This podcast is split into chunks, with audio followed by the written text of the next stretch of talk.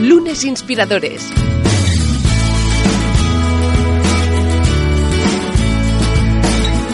Con David Tomás y Edu Pascual. Bienvenidos a Lunes Inspiradores, hoy en un programa especial en el que hablaremos de jugar. David Tomás, bienvenido. Pues eh, muchas gracias. Sí, vamos a hablar del juego, ¿no? Cómo el juego puede ayudarnos a, a mejorar nuestra vida, a mejorar las organizaciones, ¿no? Y cómo el juego, en definitiva, nos ayuda a crecer. Así que tenemos con nosotros a, Inma Marín, que ella es fundadora y directora general en Marimba Juego y Educación y es una experta en lo que llamamos hoy gamificación, ¿no? Sí. Inma Marín, bienvenida. Bienvenida, gracias. Oye, un placer, gracias por venir, porque yo creo que es uno de esos temas que, que cada vez también, como tantas otras que se están o están intentando cambiar o al menos mejorar también el, el mundo empresarial, creo que el juego está jugando un papel eh, interesante. Pero, oye, antes de hacerte la pregunta icónica del espacio, oye, David, ¿tú cuánto juegas normalmente? ¿A qué juegas? Pues eh, ¿A qué te gusta jugar? Mí me gusta jugar a todo. Yo cojo la, la vida casi como un juego, ¿no? Intento gamificar en mi Qué bonita, en mi esa beta respuesta me ha gustado, Todas ¿eh? las respuestas, hombre, si te soy sincero, juegos de mesa juego poquitos, ¿no? Eh, sí que con mi hijo juego alguna vez, lo que pasa que ya me gana, entonces ya a veces la frustración la tengo que gestionar, pero es uno de los Entiendo. poderes del juego. exacto. Pero pero sí, además con los niños me encanta me encanta jugar. sí. El, el juego que genera tantísimas sensaciones ¿no? Eh, y tantos eh, sentimientos que depende del entorno se gestionan de una forma o de otra ¿no? y que se pueden gestionar de una forma correcta como herramientas y así también a, a mejorar. Ya nos estamos yendo. ¿Qué es para ti un lunes, Inma? Play. Play total. Yo pongo el play. Desde- desde el- que exacto. me levanto, aprieto el play y empieza, empieza la semana. Empiezas en la primera pantalla, ¿no? Es el- Primera pantalla, casilla número uno. Seguimos adelante. Eso es un lunes. Claro, es que eh, para ti hubo un día al menos, ahora habl- a- háblanos de, de- de tu trayectoria, ¿no? En el que decidiste dedicarla al mundo de- de- del juego, ¿no? A ver, que la gente no nos malentienda, ¿no? Pero es decir, al, al- al entender el, Sí, el- juego como una herramienta más. Exacto. Yo eh, empecé mi camino como maestra. Bueno, primero un secreto. Y es que yo nací el Día de Reyes. A mí me trajeron los Reyes Hombre, Magos. pero es que no, puede ser Y más eso, icónico. eso tiene, Simbólico total. Eso, eso, eso ya, eso ya marca para toda la vida, ¿no? Entonces yo mi ilusión desde bien pequeñita era ser maestra. Pero cuando empecé a estudiar eh, la Universidad Autónoma, como eh, la diplomatura en aquel momento, mm, a la vez empecé a trabajar de voluntaria, una cosa que en aquel momento era muy mm, normal y habitual, ¿no? En un centro de tiempo libre, en el barrio de Belviche. Eh, y ahí descubrí la educación en el tiempo libre, lo que luego se ha llamado la educación social, que en aquel momento no existía. ¿no?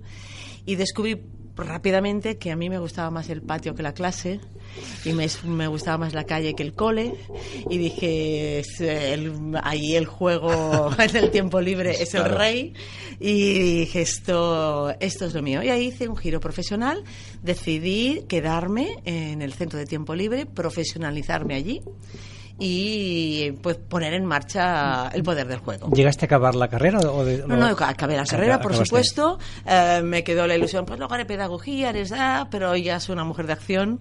Y el juego ahí, en- digamos, en el centro de tiempo libre, descubrí el, el juego, por supuesto, y descubrí los juguetes y los juegos de mesa, ¿no? Eh, porque desde ese centro de tiempo libre, el Club Infantil Joven des- eh, hicimos una de las primeras ludotecas de Cataluña. Y claro, en la ludoteca el juguete es un elemento importantísimo. Y descubrí el valor de los juegos de mesa, el valor de los juguetes, que normalmente en los centros de tiempo libre, en los displays, no están, no tienen demasiado espacio, ¿no? Por- y ahí lo descubrí yo. Te iba a preguntar, justamente decías una de las primeras ludotecas, ¿cómo el concepto cómo lo descubrís? ¿Se fue, ¿Fue una idea vuestra? ¿Visteis en otros países que ya existían? ¿Cómo nace esta idea? Bueno, en ese, en ese momento la idea nace porque de ahí nace también uno de los primeros centros de tiempo libre en Cataluña de funcionamiento diario y semiprofesional. Estoy hablando de años 72, 73, 74, o sea, ya con una cierta historia, ¿no? Y eh, viajamos, viajamos sobre todo a Francia, donde lo, el centro de Loisirs allí tenían un prestigio importante, la Ludoteca allí tenían un prestigio importante, y visitando centros de, de- de tiempo libre descubrimos eh, el mundo de las ludotecas y a mí mm, me apasionó. Eso juntamente con dos cosas. Uno, eh, celebrar el año 89 eh, los derechos de la infancia, que era el 30 aniversario de la declaración, cuando se hizo la Convención de Derechos del Niño, donde ahí claramente hay un derecho que dice el derecho de los niños a jugar. Y a mí me pareció aquello como muy potente, ¿no? Porque que los niños tienen derecho a la salud o derecho a la alimentación, pues ya lo ves claro, ¿no? Que, pero que alguien escribiera Naciones Unidas con la misma categoría, que el juego tenía la misma importancia para la vida saludable de un niño, que eso, pues que tener una familia o tener salud o alimentarse, me pareció que, que, tenía algo de trascendente que yo me estaba perdiendo. Eso y un, curso que caí por esas casualidades, a causalidades de la vida, en el Colegio de Psicólogos de Barcelona, que se llama Juego y Salud Mental. Y ahí el juego está bien vinculado a la vida adulta, que eso ya era una obsesión mía, que el juego no es cosa de niños, el juego es cosa de los seres humanos. Es una capacidad como la de razonar, como la de amar, como la de escuchar, como la de comunicar, tan importante como cualquiera de ellas, la, la, capacidad lúdica, la capacidad de juego, nos hace mejores personas, ¿no? Y eso lo descubrí en ese curso. Y ahí dije, y ahí ya aquí me quedo yo enganchada, de aquí no me mueve a mí, no me mueve ni mí nadie. ¿Cuál sería la lógica, no? Es decir, que cómo el juego nos ayuda a ser mejores personas o tener otras capacidades. La capacidad lúdica ah, abre la puerta a la salud física y, la, mental. La actitud, la actitud lúdica te permite vivir las dificultades como retos te permite sostener el esfuerzo, porque disfrutas haciendo aquello que estás haciendo. Que te divierte o no te divierte, pero lo disfrutas, te produce satisfacción. La, capacidad lúdica te permite vivir en el presente. Cuando estás jugando, uh, solo estás por aquello. Eh, en una partida que no tiene ninguna trascendencia, pero que a pesar de eso te tiene atrapado absolutamente con tus cinco sentidos. esfuerzos, Todo allí. Y eso te permite sostener el esfuerzo. Porque hay esfuerzo cuando juegas. Lo que pasa es que es un esfuerzo que no pesa. ¿Eh? Es, un, es un placer, pero es un placer no de gin tonic y de Punta Cana, ¿no? Es un placer que te lleva a la acción, te lleva al movimiento, pero a la vez te hace esforzarte por conseguir ese reto que te has propuesto, pero ese, sostienes muy bien ese esfuerzo porque lo llevas con... No te pesa, no te pesa, ¿no? Y esto que mencionabas, ¿no? La, capacidad lúdica la, la, tenemos, entiendo, de serie, no de serie, pero luego la vamos perdiendo, puede ser. La perdemos, la perdemos. Un poco por, por la, forma en que nos... es, es, que, claro, la capacidad lúdica nos hace personas libres. O sea, entrenar tu capacidad lúdica te obliga a entrenar que el error forma parte del proceso, te, eh, te obliga a entrenar el margen de error, te obliga a vivir en el presente, como decíamos, y te obliga a entrenar tu capacidad de libertad. Eh, tú solamente entras en juego cuando estás en un entorno de confianza y te sientes libre. El juego nos hace personas más libres, más sueltas, más espontáneas más naturales. Y la sociedad, ni esta ni las anteriores, eh, personas sanas, personas libres, personas con criterio propio, mm. personas con capaz de capacidades de, arriesgarse, personas proactivas, con iniciativa, con eh, capaces de tomar decisiones, hombre, pues de entrada dan respeto, ¿no? Por tanto, eso no se ha estimulado. exacto, incluso el juego anula esa, esa capacidad del prejuicio, ¿no? Es decir, estás jugando y estás centrado en el juego y te da lo mismo con quien estás jugando, ¿no? No hay o sea, para poder jugar, que es cuando ponemos el juego en la presa, es una de las primeras dificultades, ¿no? Cómo creas un clima de respeto suficiente y de confianza para que ese margen de error se pueda dar, para que te puedas mostrar espontáneamente. Pero claro, el juego te muestra. Y ahí está la primera gran barrera, te saca de tu zona de confort. Bueno, estoy ahí, pero ahora resulta que, me voy a poner en una situación incierta, que no sé, ¿no? Pero son situaciones que, hacen que, descubras que realmente hay personas que, a lo mejor... Exacto, ¿no? Que a lo mejor están dentro de un marco que de, esas líneas no, no, no, salen, no las sobrepasan, no se atreven a ello, ¿no? Y entonces con el juego, pues eh, incluso en el mismo equipo descubren que son una persona con ciertas cualidades. El juego, el juego te ayuda a, a conocerte mejor, tus miedos, tus vergüenzas, tus sensaciones de ridículo, en qué en que te lanzas, en qué te cuesta más, eh, hasta qué punto te sientes libre para actuar o para, para no hacerlo tanto, qué necesitas para poder actuar o no. Ah, te ayuda a conocer a los demás por supuesto. Hay una frase que se atribuye a Platón. Yo no la he encontrado en ningún sitio, pero dicen que era de Platón. pero la frase es buena. Ah, se conoce más a una persona en una hora de juego que en un año de conversación. Y es verdad, porque en el juego te muestras espontáneamente. Esto lo saben las maestras de parvulario que preparan las entrevistas con los padres viendo una hora de juego de los niños en el patio y lo sabemos en las empresas cuando vemos cómo y se está utilizando incluso ¿no? como forma de selección de personal, ver cómo, te muestras. ¿no? Yo tengo una amiga que, que se dedica a hacer selección de personal y es una de las preguntas que siempre hace, oye, cuéntame a qué jugabas de pequeño, ¿no? Y entiendo que es para saber, en función del tipo de juego que, tienes o tenías, pues qué tipo de, de, persona, eres, ¿no? Y incluso nosotros, por ejemplo, hemos organizado un evento que, que vamos repitiendo, que le llamamos Sparkpool Talent, en donde lo que hacemos es eh, convocar a gente que quiera, talentosa, les decimos, identificamos talento y esto lo hacemos en, con, entre cuatro empresas que nos hemos puesto de acuerdo. Hemos identificado nueve competencias que nos parecen comunes a las cuatro empresas.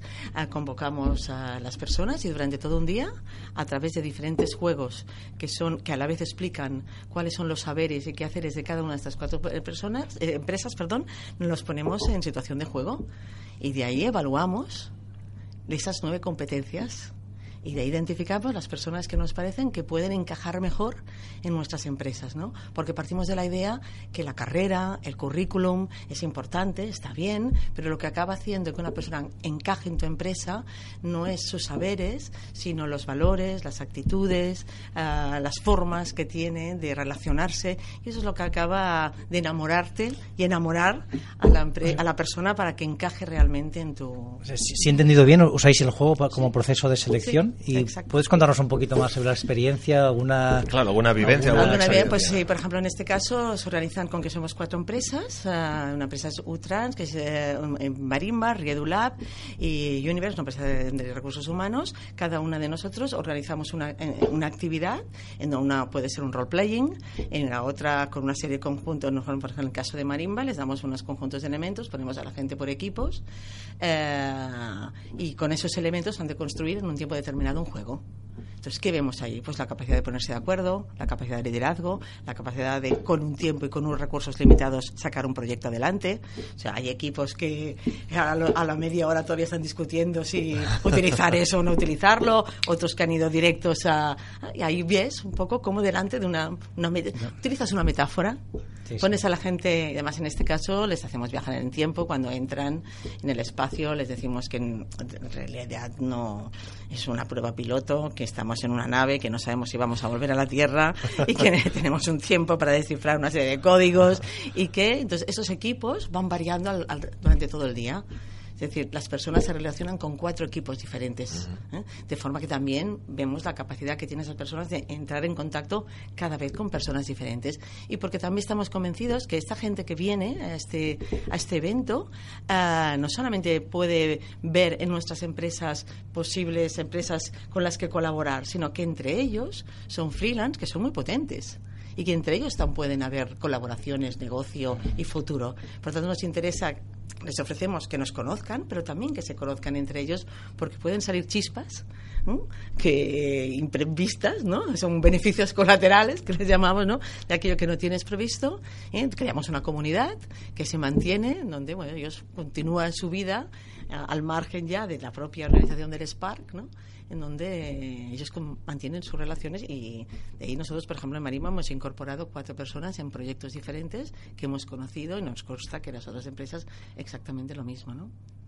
Empresas talentosas que buscan gente con talento de manera diferente. Se, nuestra, se, nota que nuestra invitada de hoy eh, le, gusta su trabajo, te apasiona, te gusta jugar. No, te he preguntado. No te lo puedo negar. Claro, claro, desde luego, ¿no? Y, por eso te hemos invitado. Pero no te he preguntado cuántas horas juegas tú, o cuántas, o cuántas horas dedicas al mes a Mira, jugamos. Eh, me gusta jugar, juego en casa, o sea, juego por jugar Mm, hay juegos, eh, soy fan de Los Hombres Lobo de Castro Negro, me encanta llevar, hacer ese juego y cambiar los finales para que nadie se quede sin Sí, vas a tener que recomendar algunos, incluso para, para, algunos, para, para, eh, entornos empresariales. Mm, soy ¿eh? muy fan, por ejemplo, utilizamos mucho el juego del Dixit, en el juego del Dixit, que es un juego de cartas. Sí, vamos a contar.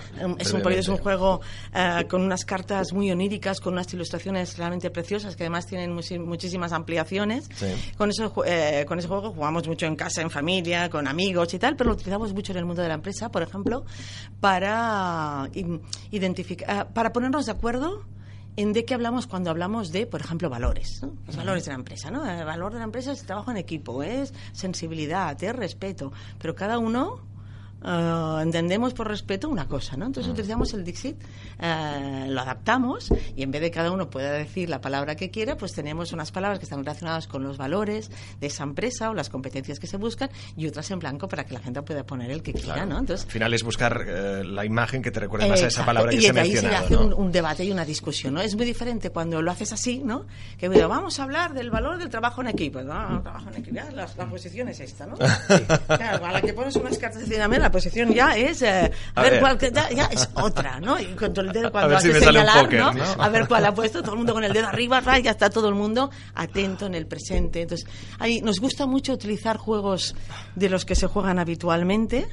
Uh, y llevarlos en el mundo de la empresa, ¿no? Los lobos de los hombres lobos también lo utilizamos mucho como capacidad de comunicación, capacidad de seducir, de convencer al otro. A los juegos de roles ocultos, ¿no? Exacto. Claro que la gente que nos esté escuchando, que nos está viendo, pues piensa mmm, juegos de mesa, Monopoly, el Risk, que sí, estos son los abuelos, de, Exacto, de los que conocemos abuelos. juegos de autor, Sí. juegos de mesa de autor, que es lo que conocemos actualmente. Sí, Yo creo sí. que es algo que se está adaptando uh, mucho en nuestro país, algo que ya es cultural durante, desde hace muchos años, como es en Francia, En como Francia, es en en Alemania. ¿no? Ahí es algo que ya era un- es un clásico, un domingo sacar un juego y jugar en familia. ¿no? Y, y incluso ah, seguidores de, de- de autores, ¿no? Eh, Me gustan los juegos de Fraga, de, pues yo, Sí, eh, sí, por sí, ejemplo, pues sí. yo, de la danza del huevo, ¿no? En- por ejemplo, utilizamos a veces la, la danza del huevo, no sé si has jugado nunca la danza No, del huevo. no, este- en este caso no. Este, este es, es- Pero, pues, cuéntanos. eh, la danza del huevo es un juego, eh, es este autor que es, es, una- es un autor francés, pero de ascendencia gallega. Eh, um, eh, es uno de los pocos autores que consigue vivir del juego. Porque no, no, no es fácil, como no es fácil vivir de los libros. Y hay gente- mucha gente que escribimos. Claro, porque que no- esa no es otra vives cosa del- que de- de hay que libros, tomar ni de- conciencia, ¿eh? que exacto. detrás de un juego hay un autor Hay como un también de autor, un libro. y de exacto, esto hemos tomado conciencia desde hace muy poco realmente, porque hasta hace poco los juegos los hacían las grandes marcas. Exacto. y te- Claro. pues este juego es de Duca, o es de Disset, o es de De Beer, o es de tal, pero no sabías quién lo había hecho. ¿no? Ahora la, la autoría em, tiene un valor gracias a, a la fuerza que han puesto los propios autores en defender su, su autoría, cosa que está muy bien. ¿no? En este caso, la danza del huevo, este autor em, tiene siempre la obsesión de que los juegos de mesa no sean juegos estáticos. Le gusta el movimiento. Y en este caso es, es una huevera. Es un juego para niños, ah, en donde hay una docena de huevos, de los cuales la mayoría son de goma, uno es de madera, y hay dos dados. Uno que te dice la posición en donde has de colocarte el huevo mm, que consigas, y la otra lo que has de hacer con ese huevo, donde el huevo puede ir aquí, el huevo puede ir aquí, el huevo puede ir entre las piernas, ¿eh? y cuando tiras el segundo dado puede ser que hayas de dar una vuelta a la mesa, puede ser que hayas de dar un golpe, que hayas de tocar palmas con tus huevos sin que se te caigan, ¿no? Porque si tienes huevo lo has perdido, digamos, ¿no? Claro, eh, de entrada hay una vergüenza que no veas. Claro, tú dirás. ¿no? Porque, claro, es que Y- y entre adultos es que- te cuento. y ni te cuenta, ¿no? Entonces, bueno, eh, ver cómo reaccionan las personas, ¿no? Pero no, no, no porque el que no quiera jugar ya no valga. También es muy lícito. La persona dice, mira, perdona, pero es que yo ahora mismo no me veo capaz. Eso quiere decir es una persona muy honesta. Claro. Y además muy libre de decirte en qué momento está. Pues esa persona te interesa. A lo mejor más que la que ves que está agarrotado, por no decirte que no, sufriendo, que dices, chicos, di que no, se puede decir que no. Claro. Mm, por Sí, porque eh, eh, en eso has dado un, un, eh, un, dato interesante, es decir, gamificación. Hay mucha empresa que gamifica o que intenta aplicar el, el juego, pero muchas veces lo hace mm, solo por el objetivo de poder explicar que su empresa hace este tipo de cosas, ¿no? E incluso eh, obliga a sus trabajadores a realizar estas eh, actividades eh, entre, entre equipo un poco pues para, para fomentar, ¿no? Todo este tipo de valores que estamos, que estamos tratando, ¿no? Y al final es que el juego no puede ser una obligación, sino es que pierde todo su sentido y su definición. Mira, hay tres características de un juego que, que, que si no hay, si, que si no, no están, no se puede llamar juego. Una es que el juego es una actividad libre, no se puede obligar a jugar. Te puede obligar a participar en un juego, pero tú no estás jugando. ¿Mm? La segunda es que ha de ser una actividad placentera, te lo has de pasar bien. Por eso repites, aunque te cueste esfuerzo, aunque hayas de salir de la zona de confort, aunque hayas de superar la vergüenza de inicio, pero te ha de resultar placentera. Y la tercera, que es la más compleja, es que el juego es una actividad gratuita. Es decir, el juego, su finalidad es el propio juego, no es un medio para conseguir algo. Es el juego es el propio fin. Claro, aquí hay dos aspectos, que es la libertad. En una empresa tienes un público cautivo. Y la segunda, la gratuidad, que una empresa, tú, quieres, un, conseguir un objetivo, que te rellenen, rellenen, una encuesta, que mejore el clima laboral, que te rindan más, que lleguen puntuales o que te escuchen en las reuniones, no sé, lo que sea. Diga, tú quieres conseguir algo, por tanto, has de cuadrar un círculo. Con lo cual te enfrentas a un reto. es el primer reto del campo Tu juego consiste en cuadrar un círculo y que funcione. Pero para la persona que se va a poner en juego, uh, ha de vivirlo como un juego y hacerlo desde la libertad es verdad que cuando hablamos de gamificación no siempre estamos hablando de un juego. Eso es otra cosa que hemos de tener en cuenta, ¿no? Eh, la gamificación lo que hace es, en plan Ferran Adrián, descompone los elementos de un juego, que si la narrativa, que si la sorpresa, que si el tiempo, que si las mecánicas, los niveles, eh, los premios, eh, etcétera, lo, lo descompone y escoge algunos de esos elementos y los coloca mm, trufadamente en un proceso. Yo me pongo el ejemplo, por ejemplo, de LinkedIn. LinkedIn es una aplicación que en el mundo de la empresa utilizamos muchas personas y a nadie se le ocurre ir a LinkedIn a jugar. Pero LinkedIn está trufado de gamificación todas las acciones que te pide, rellenar tu currículum, decir que aquella persona sabe esa mm. competencia la tiene o no la tiene, eh, buscar más amigos para que compartan no sé qué, todo eso está incentivado, ¿vale? Pero ahí tú no vas a jugar. Hay otros casos, ¿no? Que te meten una narrativa. Entonces, estamos en una empresa, es una consultora, que tiene, pues, como pasan las consultoras, ¿no? Que la mayor parte de trabajadores están en casa de los clientes y que tienen un problema de, cómo conseguir más sentido de pertenencia con todo su equipo que prácticamente no se ve, ¿no? Pues estamos, pues, con ellos trabajando ese sentido y ahí sí, ahí hay épica, hay tal. A veces te conviene esa épica, a veces no. Depende de lo que quieras, de qué objetivo tengas depende de a qué público te diriges, cómo son esos, estas personas, qué gustos tienen, qué edades, eh, qué clima hay. Ah, si es una empresa muy jerárquica, mm, eso no va a funcionar. O sea, ha de, ha de ser creíble lo que propongas, ¿no? Pero lo primero a veces es trabajar con los equipos de dirección para, para crear cultura lúdica. Hacerles jugar a ellos, ¿no? Los equipos de dirección. ¿Lo habéis hecho alguna vez? Eso, juegan todos o rompemos la baraja. Normalmente empezamos por los equipos de dirección. ¿Y porque, porque son procesos muy complejos que necesitan mucho propósito. Ah. Y entonces, si la dirección no está embarcada, eh, es difícil que que aquello acabe funcionando. ¿no? ¿Notáis una diferencia entre un equipo directivo y el resto de personas en la compañía en el momento de empezar a jugar? Notamos diferencia. notas diferencia. A ver, el equipo directivo normalmente eh, aparece más el miedo, el riesgo de si esto no sale bien. Ajá. Quizá también el miedo al ridículo puede que esté más. Eh, es como esto no entre, ¿qué pasa, no? Pero digamos que los, eh, los estilos de personas, de, players, en el momento de ponerse, se reproducen. Hay quien se lanza si todavía no has dicho de, qué y ya están corriendo, por decirlo así, ¿no? Hay los que te miran como diciendo a mí pero eso es porque los, muchos de los adultos, y, no, generalizo, ¿no? Pero que se han olvidado de jugar. Sí, hay, mira, nosotros, sobre todo cuando trabajamos, con, trabajamos mucho con escuelas también, con maestros, ¿no? Ah, para trabajar el aprendizaje lúdico en la escuela, ¿no? Y cuando trabajamos con maestros y con padres, ¿no? Para, para crear complicidades, hacemos una pequeña actividad que le llamamos eh, una meditación guiada. El primer juego es un viaje a tu interior, a tu infancia, ¿no? Hay una cosa muy conmovedora y es que en esa meditación guiada que dura dos, tres minutos, no hay vez que alguien ah, con los ojos con chispitas te diga que lo que ha sentido es nostalgia.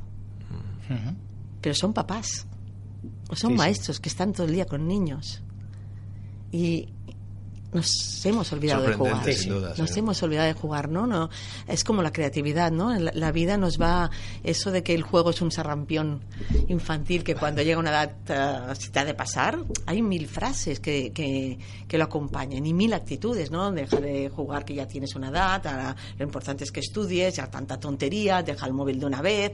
¿eh? eso es cosa de chavales. Eh, hacerse mayor pasa entre otras cosas por dejar de jugar. Luego descubres que no, que te están en, que te han, ay, que vuelve, ay, ay, pero hay un momento que pases por ahí, sí. Y me ahora mencionabas justamente el tema de, del móvil, ¿no? Que estamos con un mm. poco la, las adicciones a, sobre mm. todo al móvil, al juego. ¿Cómo, ¿Cuál es tu punto de vista? ¿no? ¿Crees que las compañías de algún modo están aprovechando pues la, todo, la, todo el know-how que hay para intentar que, que, la gente se enganche a estos juegos y sigan ahí participando, ¿se puede hacer alguna cosa? ¿Hay alguna recomendación para intentar evitar ese...? La recomendación es educar y lo primero es educarnos somos los adultos. O sea, es- es- tenemos un- algo muy potente en las manos que crea mucha adicción y mucha dependencia porque sin pretenderlo hay ahí un elemento de gamificación que es la gratificación eh, inesperada.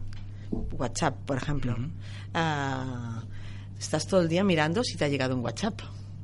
Algunos lo esperas, pero otros... ¿eh? WhatsApp Eh, ha conseguido que, te mi- que mires el móvil pensando que ha sonado y no ha sonado. o sea, es decir, ¿Eh? Eso- el eso- sonido y- fantasma. Y, ah, es posible que haya una mente pensante que diga, "Bueno, vamos a hacer así para que la gente se enganche y esto es conductismo puro, o, o puede ser que no, o puede ser que no, digamos, ¿no? Pero el efecto es ese, ¿no? Entonces, los primeros que mm, tenemos dificultad y estamos poco entrenados para crear cultura ah, de cómo utilizar esa herramienta somos los adultos.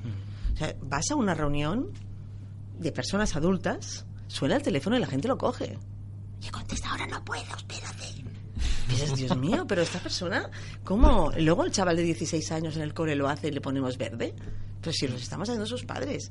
Y estamos eh, comiendo en el casa y en la mesa tenemos el móvil encima de la mesa.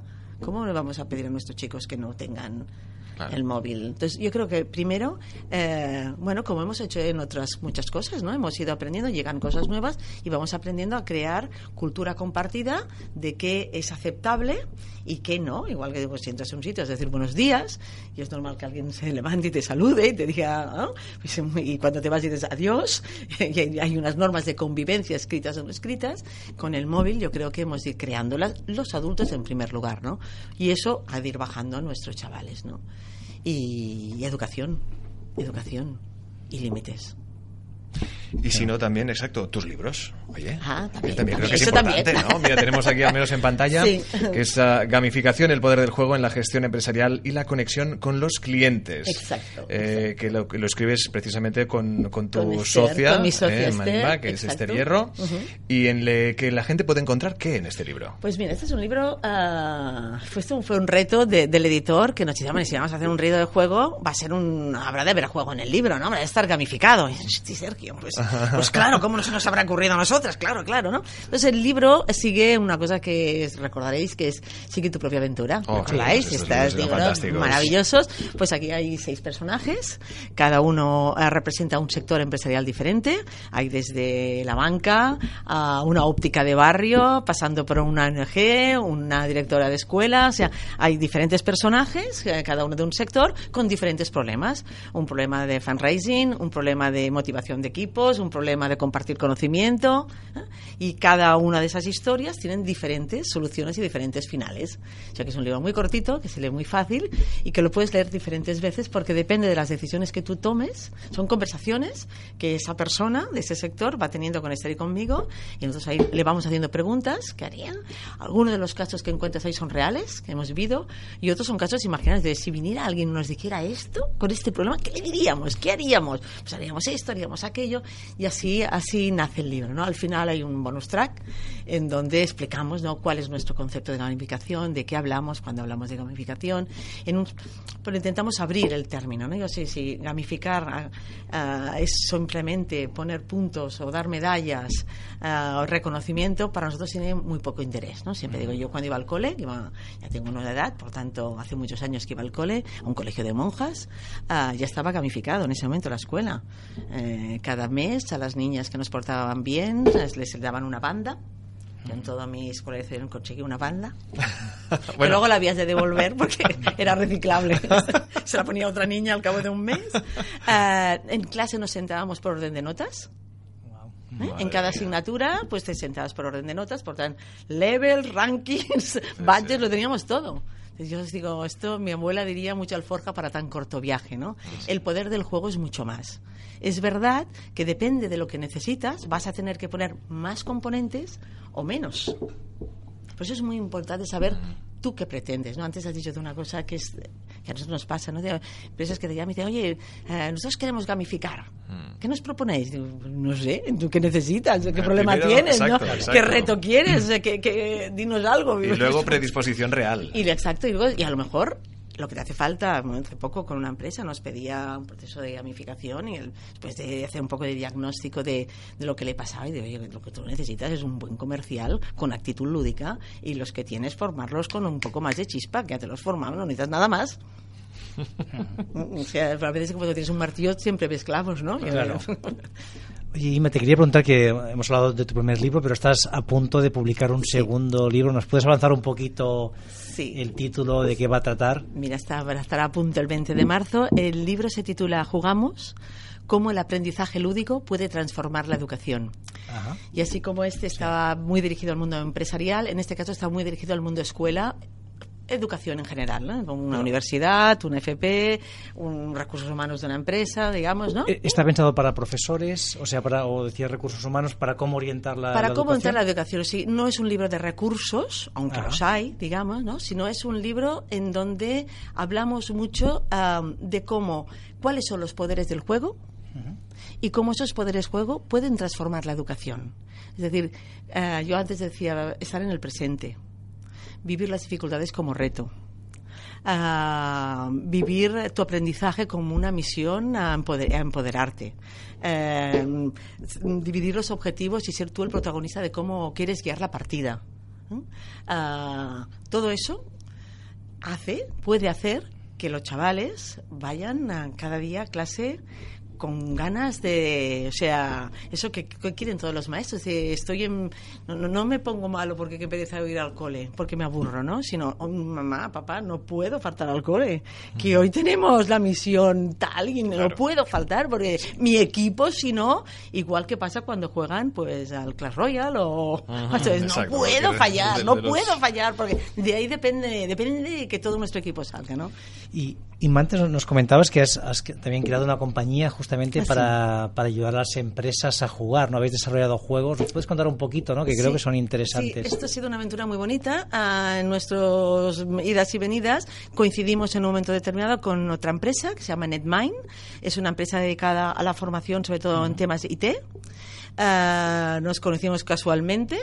Ah, hicimos un primer proyecto. Nos, pidieron que para uno de sus clientes, un curso que tenían sobre COVID-5, que es toma de decisiones en cascada en temas de tecnología, ah, querían gamificar ese curso, no un curso de 20 horas, y desarrollamos un juego que duraba 20 horas, en que acompañaba toda esa formación. ¿no? La experiencia fue muy buena, nos entendimos muy bien con ellos, era una empresa con mucha capacidad lúdica ah, y decidimos crear una joint venture juntos y crear una nueva empresa entre las dos compañías. La empresa se llama Play to Growth y ah, lo que nos se dedica esta empresa es a crear juegos muy orientados a co- formaciones concretas para el mundo de la empresa. En este momento tenemos tres productos, tres juegos. Son juegos analógicos. En alguna parte hay una parte también tecnológica, pero la mayor parte es un juego que se pone en la mesa, que se pone en la mesa y que hace que la gente se levante. Uno está dedicado a Business Analysis, otro está dedicado a Project Manager y este y el tercero a Epic Decision, que es eh, COVID-5. ¿no? Entonces son todas aventuras épicas que nos llevan a recorrer la galaxia ah, y que ponen, eh, son metáforas de los contenidos de cada una de estas formaciones. ¿no? Yo- Otra está- nueva yo- aventura. bueno, vamos acabando ya, que tengo unas ganas de llegar a casa, de a jugar. Exacto, vamos Sí, a jugar. A a mí me faltaría una última pregunta, Inma, de, mm, o sea, ¿cómo, ¿cómo el juego puede ayudar a los equipos, a las empresas a ser un poco más felices, ¿no? Porque es algo Sí, de lo que hablamos constantemente los inspiradores. ¿Cómo crees que alguien que nos escuche, que, que forme parte de un equipo, que esté pues eh, o montando su compañía o dirigiendo una empresa, puede aplicar el juego de una forma al menos inicial para empezar eh, e intentar que su equipo sea pues un poco más eficiente, más feliz? Yo creo que es, el- es muy importante en la cultura de la empresa incluir esta ah, cultura lúdica. ¿No? que tiene que ver en la generación de los espacios, los colores, la vida, la alegría, la luz, el aire que circula, todo eso cuenta, que tiene que ver cómo, cómo la propia empresa vive todos los retos, cómo, cómo los plantea, cuáles son las metáforas que utilizan para comunicar de manera interna, digamos, ah, cómo, cómo se comparten los éxitos y se, y se aprende las lecciones aprendidas de los fracasos y de los errores. Eh, todo eso se de, se ha de poder poner en marcha desde la cultura lúdica.